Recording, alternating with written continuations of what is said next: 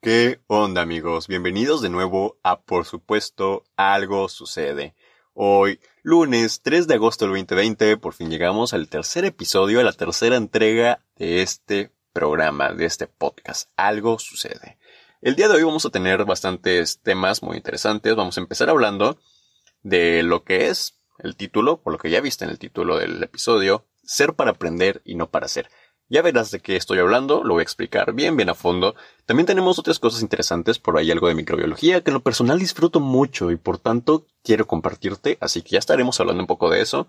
Y en las tendencias, el día de hoy vamos a hablar de una película que el día jueves Pixar anunció. Se ve muy prometedora, se ve muy, muy buena por el tema que tratan, que de hecho va acorde al tema del que ya les voy a comenzar a hablar. Así que pues quédate para saber un poco más de esa película que acaban de anunciar el día jueves.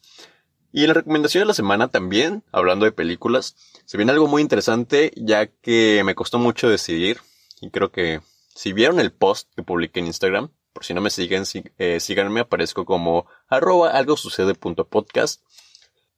Tiene mucha controversia y espero puedan coincidir conmigo sobre la elección que hice de cuál es mi película favorita, por así decirlo, de la saga de la que ya les estaré hablando. No les voy a mencionar de qué saga estoy hablando, pero ya lo verán, ya, ya lo verán.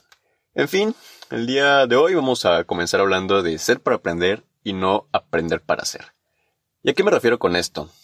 Normalmente eh, nosotros estudiamos algo, nos preparamos para algo y en base a lo que nos preparamos decidimos quiénes vamos a ser en un futuro.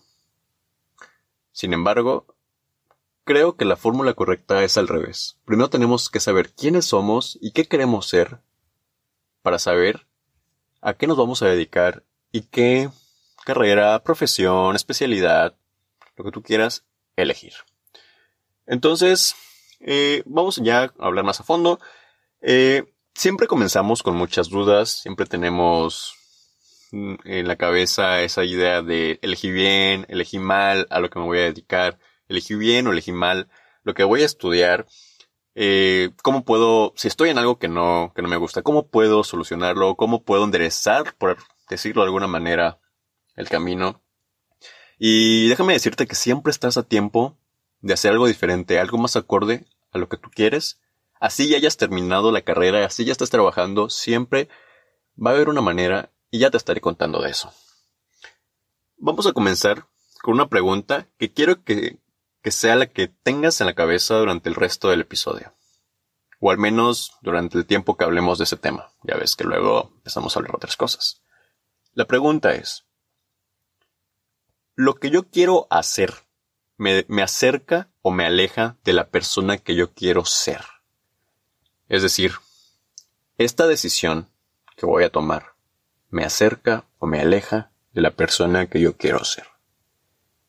Si, si me acerca, si la decisión que tomo me acerca, qué bueno, sigo trabajando en ese tenor, sigo avanzando en esa ruta hasta lograr ser la persona que quiero. Si la, si la respuesta es no, es hora de, hacer un cambio. Para bien, obviamente. Voy a poner un, un ejemplo muy claro de a qué me refiero con esto. En, mi caso, eh, supongo que no lo sabías, ahora lo sabrás. Estoy estudiando la carrera de Ciencias de la Comunicación. Y no porque quiera ser un presentador de televisión, no porque quiera precisamente ser un escritor, un columnista en un, en un periódico, que es la idea que normalmente tenemos. Ah, estudié Ciencias de la Comunicación para ser un presentador de televisión. No, eh, lo estudio por las terminaciones que tiene, las áreas de especialización que tiene. En lo personal, por ejemplo, me llama muchísimo la atención la publicidad, el, mercadeo, todo lo que tiene que ver con management. Asimismo, me llama muchísimo la atención todas aquellas áreas relacionadas con la expresión. Y no entro a la carrera con la intención de aprender a a comunicarme. No. Entro con la intención de saber qué medios hay para transmitir aquello que yo quiero comunicar y cómo comunicarlo. Pero aquí viene lo interesante y de lo que te quería hablar de mi, de mi ejemplo. Normalmente las personas, cuando terminan una carrera, les gustaría estudiar otra. Pero muchos no lo hacen porque, una, sienten que esos otros cuatro años de una segunda carrera podrían mejor emplearlos en empezar a, a estructurar su, su, campo, su vida laboral. Es decir, muchos dicen, en vez de gastar cuatro años estudiando otra carrera, mejor empiezo ya a trabajar y adquirir experiencia laboral, pues en la carrera que ya tengo. Otros quizá no les importa tanto eso, quizá, estén dispuestos a sacrificar esos años que pudieron acumular de experiencia laboral. Pero el problema ahí es eh, que quizá no tienen las oportunidades o que ya están dependiendo más de sí mismos, entonces ya tienen que trabajar para sostenerse y les, se les complica muchísimo la segunda carrera. Pero en mi caso, en el supuesto, vamos a poner el ejemplo de que yo estudiara una segunda carrera, la carrera que a mí me gustaría estudiar sería teatro. Actuación y teatro. Y dirán, bueno, ¿qué tiene que ver teatro con ciencias de la comunicación? Con ser un presentador, con escribir en un periódico. ¿Qué tiene que ver eso? Y aquí viene algo muy curioso. Yo no quiero estudiar teatro, no me gustaría estudiar teatro, para ser un actor de telenovelas, ni tampoco para presentarme en un escenario, en una obra teatral no me gustaría estudiar teatro para lo que normalmente concebimos que, que hace un actor. Todo lo contrario. Me gustaría estudiar teatro porque en el teatro, si tú analizas la estructura, su plan de estudios en casi todas las escuelas, coinciden en que te enseñan a expresarte corporalmente, que te enseñan a expresar los sentimientos, a canalizarlos, a estructurarlos y a encontrar la manera adecuada de comunicarlos y de transmitirlos. Te enseñan a modular la voz. Te enseñan muchos factores que hacen que tengas una comunicación más eficiente. ¿Y, es, y, y por qué querría yo aprender eso? Una, porque si dentro de mi, eh, dentro de mi carrera me decanto al final por una especialización en, en manejo de la voz y en presentación, podría yo tener herramientas para expresarme de una mejor manera. Asimismo, uno de mis objetivos en un campo muy competido, pero que no descarto y en un momento me gustaría, es el doblaje de voz. Y para el doblaje de voz no están haciendo otra cosa que transmitir los sentimientos que el actor original en un momento dado transmitió. Entonces tienes que aprender todo eso. Entonces yo ahí no estoy estudiando, o no estaría estudiando, para ser un actor, sino para complementar y ayudarme a mí mismo a llegar a donde quiero llegar. Otro ejemplo, claro, de que no debemos aprender para ser, sino ser para aprender. En el campo de la salud, de la ciencia de la salud, quizá tú eh, digas, bueno, yo quiero ser en un futuro una persona que ayude a las personas que no pueden valerse por sí mismas a realizar tareas que se les complican. Cuidar de alguna persona enferma, ayudarle a hacer las tareas que no puede hacer. Entonces, quizá ahí en vez de estudiar medicina podrías elegir quizá enfermería.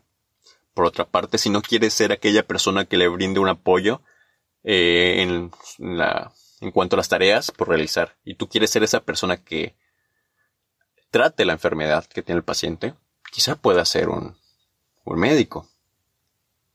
Ahora, si te interesa el área de la salud, pero a ti lo que te interesa es eh, ver de qué manera puedes mejorar la burocracia de un hospital, de qué manera puedes mejorar la administración y brindar un servicio de mayor calidad a los pacientes que lleguen a ese hospital. Quizá quieras buscar una opción más orientada a la administración y al manejo de organizaciones entonces todo va a depender de la persona en la que te quieres convertir.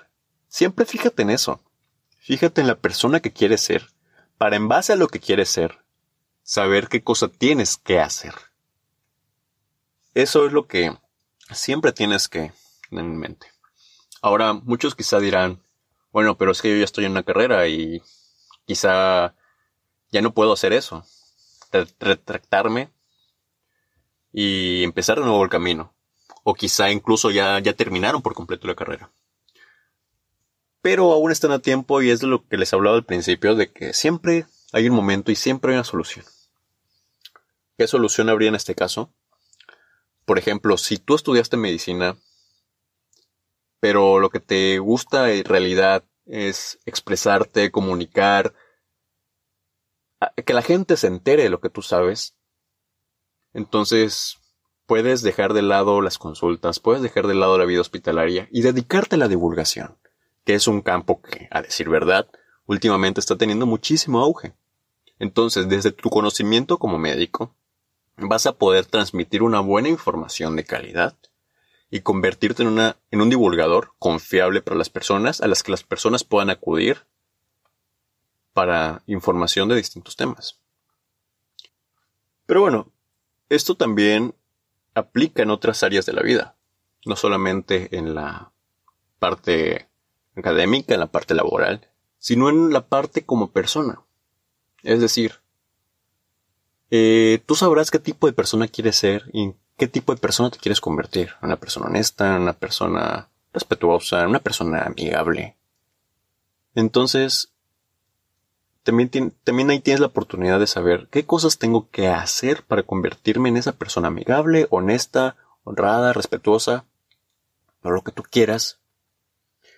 Y ojo, esto no significa que solamente te vas a fijar en tus virtudes, pero sí significa que son a tus virtudes lo que más le vas a poner atención. Significa que son tus virtudes en lo que más vas a trabajar. Claro que también tienes que trabajar en tu en tus defectos, en las cosas que no se te dan muy bien. Pero si trabajas en lo que se te da bien, se te va a dar muy bien y vas a poder ser muy bueno en eso. Entonces por eso tienes que fijarte en la persona que quieres ser para saber qué cosas tienes que hacer. Ya he repetido esto varias veces, pero es lo que quiero que te quede bastante claro y que te ayude en algún momento a tomar nuevas decisiones si es que las que ya has tomado no, no te han ayudado. Entonces, de nuevo, eh, con todo esto que, que he dicho, si te acuerdas de la pregunta que te hice al principio, es, ¿esta decisión me acerca o me aleja de la persona que quiero ser? Y repito, ahorita ejemplificamos una manera un poco más profunda en el área del estudio, en el área laboral, pero aplica muchas otras áreas. En fin, no me extiendo más, creo que ya dejé bien claro mi punto. Y me gustaría que pusieras en práctica o al menos hicieras una introspección y analizaras si vas por el camino correcto hacia la persona que quieres ser. Hablando un poco más de mí de nuevo, por ejemplo, me encanta la microbiología. De hecho, como les mencioné al principio, hoy vamos a hablar un poquito de eso. Me encanta la microbiología, me encanta la, genómica, las ciencias genómicas, me gusta muchísimo y siento un interés muy profundo por eso. Pero no me van a convertir. Me están, me alejaría, si yo estudiara eso, me alejaría de la persona en la que yo me quiero convertir. En cambio, estudiando lo que actualmente estudio, que son ciencias de la comunicación, siento que me acerco a la persona que yo quiero ser. Y no porque no me gusten otras cosas, no porque no me apasione no me encanten las ciencias genómicas, la microbiología, simplemente porque no, no es el camino que yo debo de seguir. En fin, ahora sí, ya dejé claro mi punto. Y hablando de la microbiología, el artículo de hoy es muy interesante ya que pues en la actualidad están muy, muy, muy sonados los virus, no solo por el SARS-CoV-2, el síndrome respiratorio agudo severo, es decir, el virus que conlleva a la enfermedad del COVID-19. Está hablando muchísimo de los virus. Y ha hecho que tengamos una percepción de los virus muy errónea, muy equivocada, y que veamos a todos los virus como algo patógeno, algo malo, algo que nos hace daño. Y no es cierto. De hecho, la cantidad de virus patógenos son menores a los que existe en la naturaleza y no nos hacen ningún daño. De ahí ya tenemos la primera idea errónea de que todos los virus son son malos. Y lo que les quiero, lo que les quiero hablar ahora es de cómo los virus nos han ayudado en la evolución. Sí, no todo lo que lleve la palabra virus es automáticamente malo. También nos ha ayudado en muchas cosas. Y en una de las cosas más importantes que como especie tenemos, la evolución. Y de hecho, ya habiendo entrado en este tema, les cuento que hay otros dos temas de los que les quiero hablar, que son fagoterapia y del worm sensing, que ya les estaré explicando bastante bien, un poquito más a fondo, en los siguientes dos episodios. Entonces, esta va a ser como una miniserie de, de microbiología, porque son temas que, como ya les dije, me gustan muchísimo. Pero bueno, regresando, quería hacer ese pequeño anuncio, regresando a lo de los virus, de cómo ayudan en nuestra evolución, dirán, pero en serio, ¿en serio nos han ayudado? Piénsenlo de la manera más básica. No, no, no había una evidencia sólida, simplemente teníamos la teoría, pero piénsenlo de esta manera. Los virus, para que puedan, eh, sí, multiplicarse, para que puedan replicarse, es la palabra más adecuada, ingresan a nuestro, organismo, invaden una célula, inyectan su material genético y su material genético se copla al nuestro. Mm, grandes rasgos, diciéndolo de esa manera. Entonces, ¿qué conlleva esto? El hecho de que nuestro, el material genético, una de las células, se vean afectadas. Que a largo plazo, a través de miles, millones de años, esas alteraciones en diferentes células, tanto animales como vegetales, han ido dando paso a mutaciones y han dado paso a la evolución, porque al final la evolución se da gracias a mutaciones en nuestro genoma. Ahí está ya la primera idea de qué manera eh, los virus ayudan a, la evolución, pero vamos a hablar un poco más a fondo. Eh, nosotros siempre tenemos la idea de la marca. La marca hablaba de la, la herencia de caracteres adquiridos, es decir, nos vamos adaptando al ambiente y en respuesta a los cambios ambientales nuestro organismo se adapta y esa adaptación se la vamos a heredar a nuestra siguiente generación. Y, sí, sí es cierto que en algunos casos hay una cierta adaptación al, a, a, estímulos ambientales, pero son muy, muy pocos los casos, realmente son muy pocos los casos en los que factores ambientales nos han dado nuevas características. Y son muy pocos porque conllevan muchísimo más tiempo en comparación con, con las mutaciones. Entonces siempre tenemos esa idea de que nuestra evolución es en respuesta a cambios ambientales y aunque sí es cierto en, parte, no es la, no son, los estímulos ambientales no son los mayores responsables de nuestra evolución. El astrónomo Gales, muy interesante que no sea biólogo, no sea microbiólogo, no sea médico, era un astrónomo. El astrónomo galés Alfred Hoyle en el 82 publicó un, un texto, un, un cuadernillo que se titulaba Evolution from Space. Y en él estipulaba la posibilidad de la capacidad de los virus. hablaba de que los virus tenían esa capacidad de integrarse en los genomas de los seres vivos y permanecer en ellos en forma de, pues, de provirus, es algo más técnico. Muchos, muchos eh, biólogos ortodoxos de esa época lo desmeritaron, lo ignoraron cuando no lo humillaron y se burlaron de él. Pero lo cierto es que dio respuesta a muchos de los problemas planteados que seguían sin una respuesta, muchos problemas, muchas preguntas que surgían sobre la evolución y que no tenían respuesta, fueron solucionados con, con esa idea. Y ustedes dirán, bueno, pero es una teoría, ¿existen datos que permitan considerar seriamente esta hipótesis? Y sí, sí los hay. Eh, los estudios moleculares en años más recientes de los genomas animales y por supuesto vegetales han arrojado resultados muy muy prometedores para consolidar esta teoría. En todos esos estudios de los genomas, repito, animales y vegetales, se han identificado secuencias de ADN que son ya virus endógenos. No voy a entrar en detalles de que es un virus endógeno, pero que ya están como parte de, de nuestro organismo. Y la mayoría se consideran derivados de virus exógenos que infectaron las diversas especies en el pasado y que se han convertido pues ya en endógenos mediante la inserción en células germinales. Las células germinales son aquellas que, permiten la reproducción en los seres vivos.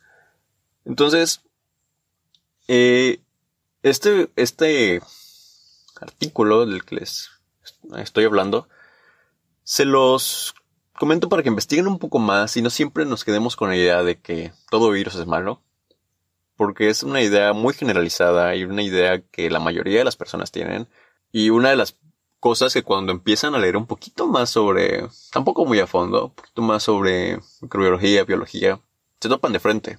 Se topan con que los virus, en realidad, no son tan malos como pensábamos. Si hay virus patógenos muy malos, pero la mayoría no, no son patógenos, no generan enfermedades y al contrario, ayudan a nuestra conservación. Porque no solamente ayudan a nuestra evolución, hay muchos virus que ayudan a nuestra conservación como especie.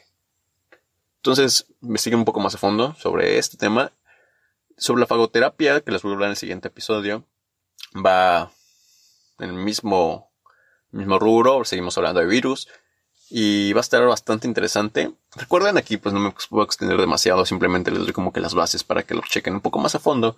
Pero sí, los invito a que vayan y profundicen un poco más en el tema que está bastante, bastante interesante.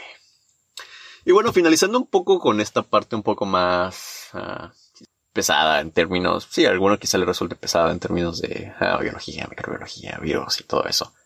Vamos a una parte ya un poco más tranquila, un poco más amena. Lo que les comenté al principio de que Pixar el día jueves había anunciado una nueva película. Esta película se llama Luca. Eh, Luca habla justo lo que les hablaba hace rato, bueno, va de la mano, de cómo nos, nos vamos convirtiendo en las personas que deseamos ser, vamos evolucionando como personas. Pixar habla del paso de la niñez a la adultez del, personaje, pues obviamente Luca. Esta película está ambientada en un verano en la costa italiana, es eh, dirigida por Enrico Casarrosa eh, supongo que no lo ubican, pero Enrico Casarrosa dirigió aquel mítico cortometraje de Pixar llamado La Luna. Es un corto muy muy bueno. Y si tampoco han visto ese cortometraje, La Luna, eh, como referencia les puedo decir que él trabajó, no dirigió, pero sí trabajó en Up y en Ratatouille. Esta película Lucas sí será dirigida por él. Y se ve muy muy prometedora. Vi muchísimos detalles de la presentación de la película. De verdad, chequenlos porque se ve bastante buena. Claro, respecto a películas animadas, entendamos eso.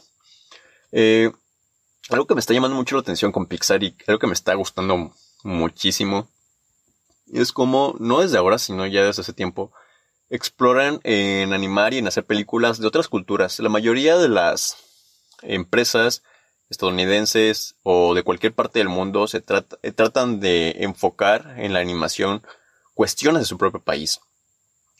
Eh, cuestiones, no sé, por ejemplo, Huevo Cartoon en México, eh, siempre hablaba en sus películas y mostraba en sus películas aspectos de la cultura mexicana.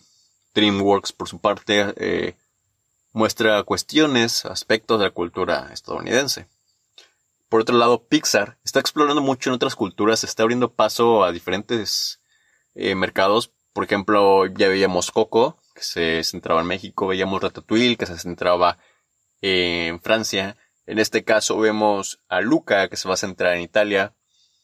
Y tiene un montón más de cortometrajes que se basan en culturas diferentes a las estadounidenses. Entonces, eso me gusta muchísimo, que abarquen, que sean polifacéticos y que estén viendo siempre qué cosas nuevas contar y que nos muestren cosas de otras culturas. Entonces ya saben, Luca se ve muy prometedora, así que vayan, denle una checada y si les parece bien, pues espérenla. De hecho, uno, al menos en las reseñas, artículos que leí, no hay una fecha definida, pero se entiende por la pandemia no se pueden eh, definir muchas cuestiones, muchas cosas han sido aplazadas, muchas producciones, muchos estrenos, películas que incluso ya estaban listas han sido aplazadas. Entonces, pues no iba a ser la excepción y pues Luca no tiene una fecha aún definida de, estreno. Pero pues ya estaremos pendientes y si en un día de estos encuentro la información ya un poco más certera acerca de, de su fecha de estreno, pues les estaré comunicando. Ahora sí, ya vamos a la recta final del programa y como siempre, como cada lunes, voy a dar recomendaciones para su semana. En la música tenemos a Breeze Blocks, interpretada por Al J. Esta banda que surge en el Reino Unido, en Leeds, en la ciudad del Reino Unido. Eh, muy muy buena, es de...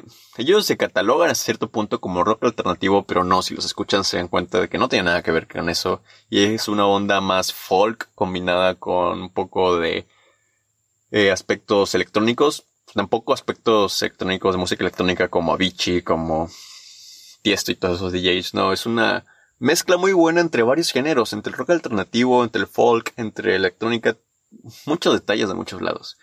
En general, IJ es una muy buena banda, el Reino Unido, y más a profundidad, Various Blocks, que es la canción de la que les hablo, que se estrenó en el 2012, es un temazo y uno de los más conocidos de la banda, así que les recomiendo este para que conozcan a la banda y si les gusta, si les parece bien, si sienten que, que congenian con la canción, pues vayan y chequen un poco más a fondo otras canciones de la agrupación del Reino Unido, Alt J. Las películas, ahora sí, como les hablaba al principio, esta, esta recomendación. Y también les voy a hablar de un top de esta saga, hice un top de esta saga. Eh, espero que no genere mucha controversia. Y las películas son las de Barbie. Sí, Barbie, que tiene muchísimas películas. Eh, bueno, ¿y por qué me hablas de Barbie? Porque esta semana estaba viendo una... No, esta semana no. La semana pasada estaba viendo una película eh, de Barbie, vi los últimos minutos, así que me acordé. Y también eh, un par de amigas esta semana pues sacaron a colación el tema. Y dije, bueno, sería buena idea hablar de Barbie. Entonces, bueno, empecemos con el top y al final les menciono más la película que quiero que vean. En mi top está Barbie Pulgarcita, que se estrenó, me acuerdo muy bien, en el 2009. Eh, no es para nada, no es ni de cerca la mejor. Pero aquí, aquí voy a apoyarme un poco más de la subjetividad en vez de la objetividad. Y es que objetivamente, repito, no es la mejor ni de cerca de las películas de Barbie, pero subjetivamente le tengo un cierto precio porque considero que es la película de Barbie de la que más me acuerdo, de la que tengo detalles más frescos. Entonces, pues, le tengo, tengo, sí, lo digamos de esa manera, un, un buen recuerdo, tengo un buen recuerdo de esa película y tengo un buen, una buena estima. No hablemos tanto de cariño, hablemos de estima. Tengo una buena estima a esa película. La segunda película es Barbie Fairytopia. Aclaro, Fairytopia Mermaidia. Siento que ahí sí ya está un poco más, eh, hablando un poco más objetivamente, sí ya está más equilibrada la balanza en cuanto a calidad eh, historia. Tiene muy buenos detalles, ambientadas en el mar. Eh, tenemos el regreso de Beeble. Es muy muy buena y hay muchos detalles que normalmente parecen clichés en una película y que en esta no. No voy, a profundizar en, en Media, porque donde sí voy a hablar un poco más a fondo es de la película número uno de mi top, claro, y es Barbie y la magia de Pegaso. Esta se estrenó en el 2005. Su primer mérito de entrada, yo consideraba antes, hace tiempo, tenía la idea de que era la primera eh, película de Barbie con un argumento original. Con esto me refiero a que, por ejemplo, Pulgarcita pues no era un argumento original, porque Pulgarcita pues, es una historia muy conocida, una historia popular y cuántas películas de Pulgarcita no hay. Pero Barbie y la magia de Pegaso sí tiene un argumento original yo consideraba que era la primera película de Barbie, pero no, checando esta semana un poco más a fondo como para no dar datos erróneos. Ya ves que a veces te puede ir algo. Eh, es la segunda, es la segunda película con un argumento completamente original, pero aún así sigue siendo un gran mérito. Entonces de entrada ya tiene ese mérito de ser la segunda película con un argumento enteramente original. En esta película vemos muchas cuestiones interesantes para una película animada de bajo presupuesto, de una productora no tan especializada. Entonces ese es otro gran mérito. Aquí la princesa Anika, que es como, pues en la magia de Pegaso se llama la princesa Anika, y Brieta, que es la Pegaso, entabla una muy muy bonita amistad eh, el villano acá de la película, Wenlock, que convirtió en piedra a la familia de Anika, entonces esta tenía tres días para revertir el hechizo, entonces todo lo que pasó ahí estuvo bastante bien, bastante bueno. Viajan a través de bosques prohibidos, patinan, vuelan, todo esto para encontrar al final la mítica varita mágica de luz, para construirla, para construir una mítica varita mágica de luz. Entonces mi recomendación es Barbie y la magia de Pegaso. Peliculón las tomas, la, narrativa, la composición de las escenas, otra cosa. No, pero yo hablando en serio, sí, muy, muy buena. Claro, entendiendo pues que el género, el género que es, el bajo presupuesto, que era una productora no tan buena, y en fin. Y por último, en los libros tenemos ¿Quién se ha llevado mi queso? Y se llama el libro, ¿Quién se ha llevado mi queso? Y es de Spencer Johnson. En este libro es un libro corto, realmente no te tardas más de dos horas, que lo puedes checar en un rato libre que tengas. Eh, te presentan un cuento y en base a ese cuento te van explicando la naturaleza del cambio, saber adaptarse al cambio, eh, saber identificar cuándo está sucediendo un cambio, quizá cuando tú estás haciendo algo y tienes que aprender a identificar y sobre todo a aceptar esos cambios. Es decir, por poner un ejemplo, la educación tradicional eran clases presenciales, vino la pandemia y ahora se, comienzan con clases eh, virtuales. Tenemos que aprender a reconocer ese cambio, aprender a adaptarnos, aceptar ese cambio y sobre todo a involucrarnos de lleno en él. Entonces de eso nos habla, de cambios, de aprender a cambiar, de no aferrarnos a lo que nosotros conocemos, a nuestra zona de confort, sino movernos, fluir con el pasar del tiempo y con el suceder de las circunstancias para poder tener una vida un poco más plena, un poco más sencilla, sobre todo más productiva. Muy buen libro, que se presta muy bien, tanto para lo que hablamos al principio del episodio como para los tiempos actuales. Sin duda, un periodo de cambios totales.